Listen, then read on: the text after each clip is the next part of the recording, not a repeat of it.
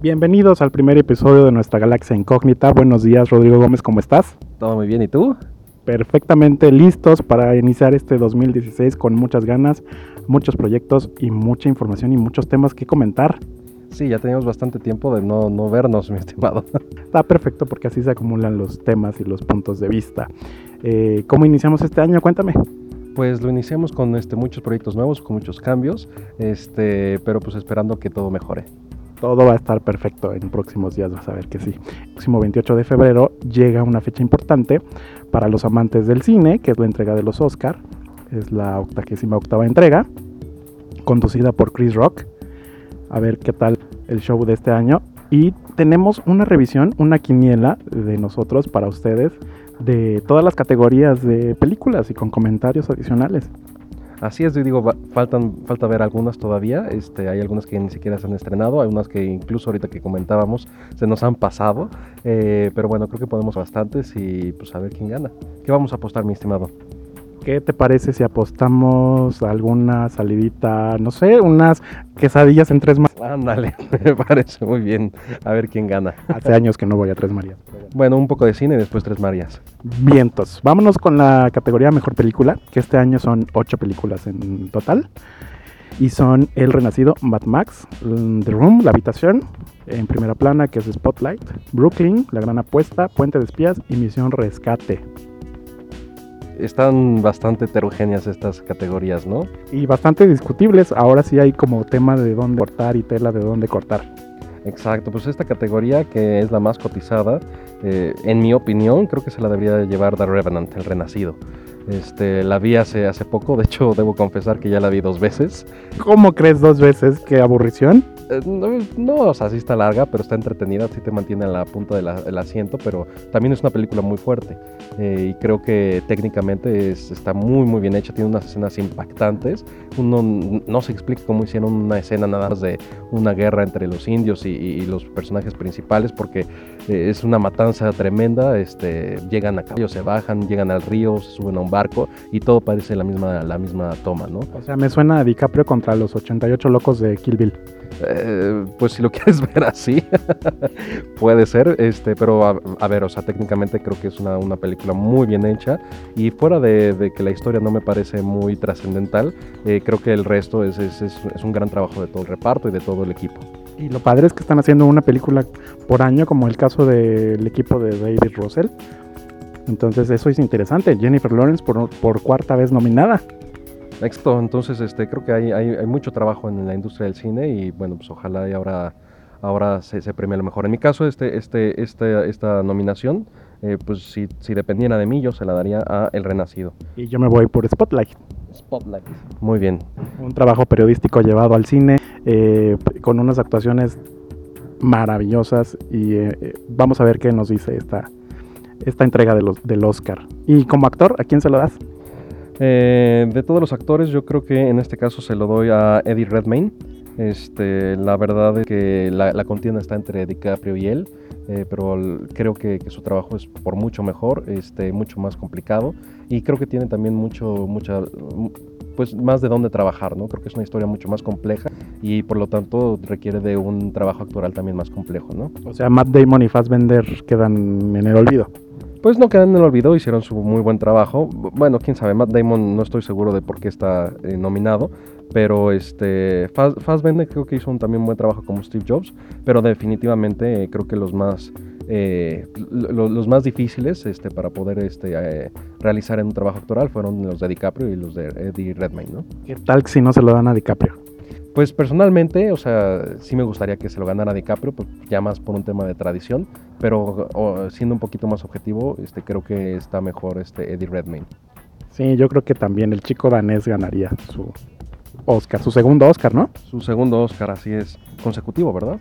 Consecutivo, el año pasado estuvo por esta otra película, de, que, es, la, anterior, entonces... Este, Stephen Hawking. Exactamente. Entonces, a ver qué pasa este año. ¿Y director? Uh, de director están nominados. Eh, yo creo que también se la, se la doy a The Revenant, al Renacido. Este, como te digo, o sea, son escenas muy complejas. Eh, uno en el cine pues nada más no queda más que verlas y, y, maravillarse, ¿no? Aparte la vi en IMAX y pues es una experiencia espectacular, ¿no? O sea, ver toda la fotografía de este de, de, Manuel Lueski. exacto, este y la dirección de, por supuesto eh, González Iñárritu, ¿no? Padre, no, yo me voy por Tom McCarthy en dirección por Spotlight porque está muy bien producida, actuada, dirigida, eh, editada, etcétera, etcétera, etcétera. Entonces yo creo que Spotlight es, es como mi, es mi consentida, será porque es una de las pocas que he visto, no he visto muchas. Este, pero de directora Tom McCarthy. Ok. Creo que también es un muy buen contendiente y coincido, también es un gran trabajo de dirección. Ok. Porque Mad Max no sé qué hace ahí. este pues mira, Mad Max no es una película que me haya gustado mucho, no soy mucho de ese tipo de películas, pero debo aceptar que está bien hecha, ¿no? Técnicamente está bien hecha, ¿no? No hay para dónde hacerse ahí. El tema es que no me gusta. ¿Y de qué trata en esta ocasión? Porque yo vi las otras y me gustó solo la primera, la, primera, primera. Yo fíjate que no vi las anteriores, este, mi único acercamiento con Mad Max ha sido esta y pues más bien trata de un prófugo que está, este, es, un tema de, de un escape y y, también un poco de derechos este, del hombre y la mujer, ¿no? Etcétera. ¿Es como un Robin Hood en el desierto? Eh, no exactamente, ¿no? Es mucho más violento y hay escenas que hasta parecen una especie de musical de rock, ¿no? Este, no tiene nada que ver con el... el Como el Escuadrón Suicida que viene este año. Eh, quizás se, se acerca un poquito más a eso. ok, ok. Muy bien. Vámonos con la actriz que tenemos como una revelación ahí, una tal Alicia Vikander. Exacto. Este, para mí la chica danesa no es Eddie Redmayne, este, es más bien este, el personaje de Alicia Vikander, porque eh, en mi parecer creo que es la, de ella se trata prácticamente toda la película y ella es el constante en todo, en todo momento, ¿no? ella es la que provoca todas las acciones, ella es la que provoca todos los cambios de, de, de, la historia y, este, y su actuación es, extraordinaria, además de que me parece una, una mujer, vaya, bellísima. O sea, Kate Winslet no gana este año por Steve Jobs. No creo, no creo. A Kate Winslet también le mucho aprecio por todas las películas, la trayectoria que ha tenido, pero la verdad es que estoy muy sorprendido de la actuación de, la niña Vikander. ¿Y a Rooney Mara dónde la dejas? Eh, Rooney Mara, híjole, no es que no la dejen en ningún lugar, pero pues la verdad es que no he visto Carol, ¿no? Ok, ok, los ocho más odiados ya llega este fin de semana, ya podremos tener un punto, un punto de vista mejor acerca de la actuación de Jennifer Jason Leigh. Exacto. Entonces, a ver qué nos tiene esta categoría. Yo me voy por eh, Alicia Vikander, por la chica danesa, uh actriz de reparto. Exacto. Nos vamos con actriz, que están Blanchett, Larson, eh, la chica de Brooklyn, que es Ronan. Jennifer Lawrence por Joy, eh, que pienso que no la explotaron como debía de ser, pero bueno, así debió haber todo el guion. Exacto creo que hizo lo que podía con el guion que tenía, este, que tampoco es tan malo, ¿no? O sea, este... No, bueno, su monólogo para vender mops y trapeadores, pues, buenísimo. Ah, bueno, pues sí, vendió, ¿no? vendió más de 50 mil unidades, eso estuvo padrísimo. Este, y Charlotte Ramping, 45 años, que no la he visto, pero que suena mucho a como un homenaje, como reconocerle su trayectoria, etcétera, etcétera. Ha ganado otros premios como mejor actriz. Exacto, pero yo en este caso, este, la, interpretación de Brie Larson en Room me parece extraordinaria. Yo había leído el libro y pues es, es muy cercano a lo que en algún momento me había imaginado, ¿no? ¿No es una película claustrofóbica en donde estás en un cuarto de 3x3? Pues al principio es, es, eso, ¿no? Pero la, la, historia evoluciona. Digo, no le voy a arruinar la, la historia a nadie, pero es, es, algo que no solamente se desarrolla en un, en un, cuarto encerrado, ¿no? Perfecto. ¿Y que el niñito merecía este, nominación? Definitivamente, el, niño es una revelación. La verdad es que el chico actúa increíble para ser este, una, persona de tan, tan, poca edad, con un, con un personaje tan complejo, porque pues en teoría él nació dentro del cuarto, ¿no? Entonces él no tiene, no tiene conocimiento de lo que hay afuera y, y, parte también de, de, su, o, de la trama gira en torno a esa idea, ¿no? De cómo, cómo él es totalmente ajeno a lo que para nosotros es, es totalmente cotidiano. Chispas, habrá que verla. Está buenísima y si pueden también lean el libro. Es, es, eh, increíble porque está contado desde la voz del niño, ¿no? Entonces, muchas de las cosas que suceden, este, temas eh, del secuestro y de la mamá, etcétera, cosas que pues nosotros como adultos entendemos punto de vista del niño, ¿no? Y de la ingenuidad del mismo niño. Entonces, es muy interesante la voz del, del libro y creo que este... Se conservó muy bien Exacto, exacto. Creo que, creo que es- es- es- se, se trasladó muy bien a la pantalla, ¿no? Y- Perfecto. Y, es un gran trabajo de todos. Ok, ahora cuéntanos, Rodrigo, de actor de reparto, que ahí vamos a debatir un poco. Actor de reparto, exacto. Pues mira, yo este, con The Revenant estoy este, muy gratamente sorprendido de, de Tom Hardy. Este, es, él siempre ha sido un gran actor, pero en este caso eh, encarna a un villano entrañable, ¿no? Lo odias desde el principio hasta el final. Es una persona que desde el principio está totalmente justificada, o él se justifica a sí mismo, todas sus acciones, y, este, y, y de principio a fin me parece un, un villano espectacular, ¿no? De Oscar. de Oscar, ¿no? Creo que es uno de los me- mejor de los personajes mejor construidos dentro de esa dentro de esa película, este ah, y, y- y la verdad es que su actuación es, es me parece intachable, ¿no? A la altura de DiCaprio. A la altura y yo creo que lo pasa, ¿no? El que se roba esa película, en mi opinión, es este Tom Hardy, ¿no? no- Wow, entonces Tom Hardy debió de haber estado en actor eh, principal y no en actor reparto. Pues le hubieran dado la oportunidad, pero bueno, como es el villano, entiendo que sea un, par- un actor de, de- de reparto, entonces este eh, eh, está soportando el- la premisa del, del actor principal, ¿no? Aquí yo extrañé a Michael Keaton, a nuestro Batman 89, este, porque está Mark Ruffalo por Spotlight, que carga toda la película. Exacto. Entonces, yo creo que se lo dan a Mark Ruffalo. Buenísimo. Yo, a ver, también Mark Ruffalo creo que hizo un excelente trabajo. Este, pero bueno, mi, mi- mi apuesta va hacia Tom Hardy. ¿no? Que están compitiendo contra Sylvester Stallone, Christian Bueno, a Sylvester Stallone todavía no lo he visto. Este, espero ya esta semana verla, si es que tengo oportunidad. Este, pero bueno, eh, no, no, no creo estarme perdiendo de demasiado, ¿no? y que también dejaron aquí a, um, ¿cómo se llama este señor? Michael Jordan. Fuera. Michael Eh, Jordan. sí, porque está con Creed. En la película de Sylvester Stallone. Ah, mira. Muy bien. Desconocemos del tema de los deportes, pero bueno, esperemos sí, no es que esperemos que reconozcan a Sylvester este, este año también. Eh, si no con un galardón, pues sí, por lo menos darle eh, sus cinco minutos de fama. Y nos vamos, ¿qué otra categoría tienes por ahí listada? Eh, actriz de reparto, ¿esa ya la vimos? Ya. Ah, veamos. Este, actor, mejor película. Cinematografía. Esa, nuestro querido paisano. Lubeski, creo que sí, o sea, The Revenant, las, las, las escenas que, que- que capta desde principio a fin, y aparte estaba escuchando que las había hecho con luz natural, ¿no? Eh, entonces Wow. tenía muy poco tiempo para poder filmar y que eso complicó producción y ¿Y es todo, todo nieve?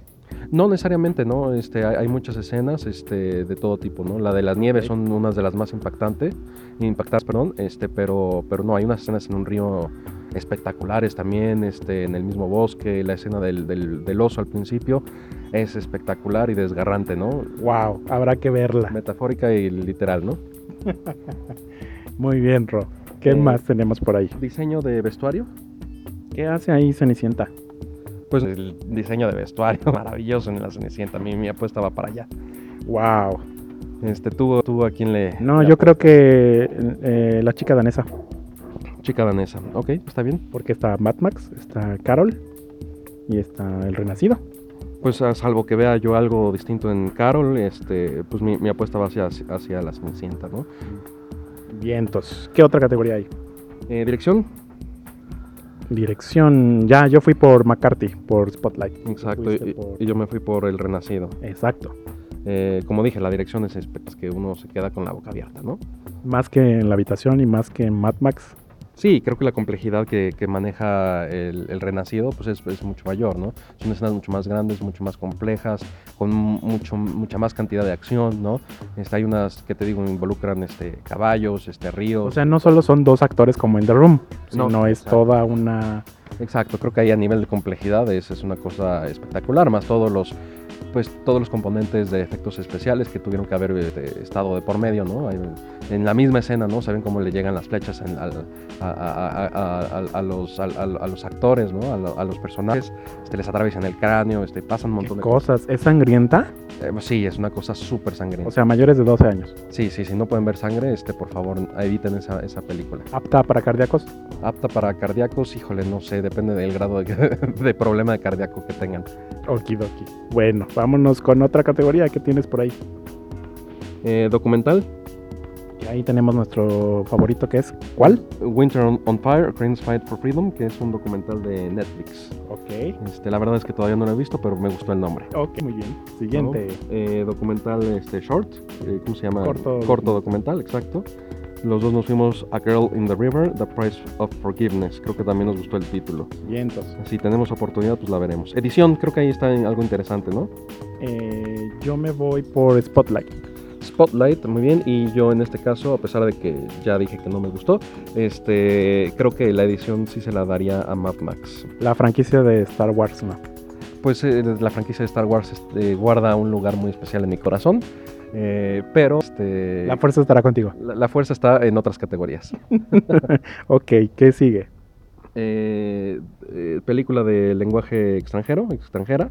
Este, Ahí, ¿a ¿Cuál elegimos? El hijo de Saul, of Saul, Ok, que también creo que nos gustó el nombre y pues no hay mucho más parámetro como para decidir, ¿no? ok. Eh, en este maquillaje y hairstyling, y que es peluquería, Ajá. ¿no? Este, creo que los dos fuimos con Mad Max. Sí, porque Charlize Theron debe de salir espectacular en esa película, ¿no? Pues en O un- todos. Pues, eh, no es que salga espectacular, ¿no? Pero pues en- en- en- dentro del contexto, pues sí, sí, sí sale muy bien. Ok, ok. Eh, ¿Qué sigue? Original score, este, la música.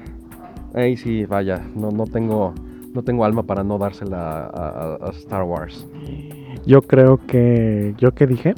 Que se yo También también, ¿no? Star Wars, sí, sí, también Star ahí Wars. coincidimos, porque está caro, Los Ocho Más Odiados, Puente de Espías y Sicario. Exacto. Y vaya, eh, este, la composición de John Williams, así como el resto de la película, creo que remonta a las películas originales.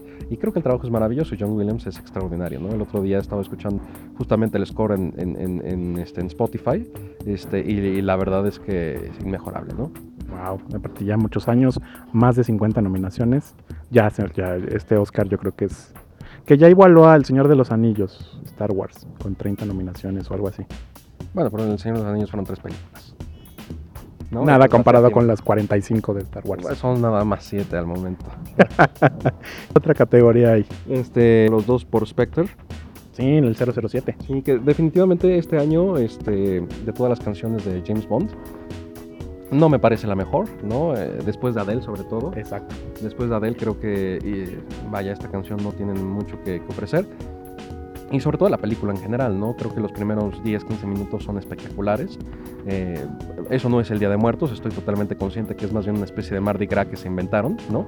Eh, pero aún así... Pero esa es la percepción que tienen de nuestro Día de Muertos, imagínate. Y deja tú eso, o sea, es- está bien hecho, ¿no? Es, es creo que una de las mejores partes. Y, y- y aparte, eh, a mí me, me- me emocionó mucho porque a mí me tocó estar justamente en el centro cuando filmaban la escena de los helicópteros. ¿Y no les da terror que el helicóptero se caiga encima de ustedes? Eh, No, yo, o sea, yo no estaba en el Zócalo, ¿no? Yo estaba en uno de los ed- edificios aledaños, pero, pero la verdad es que sí es súper emocionante ver todo eso, ¿no?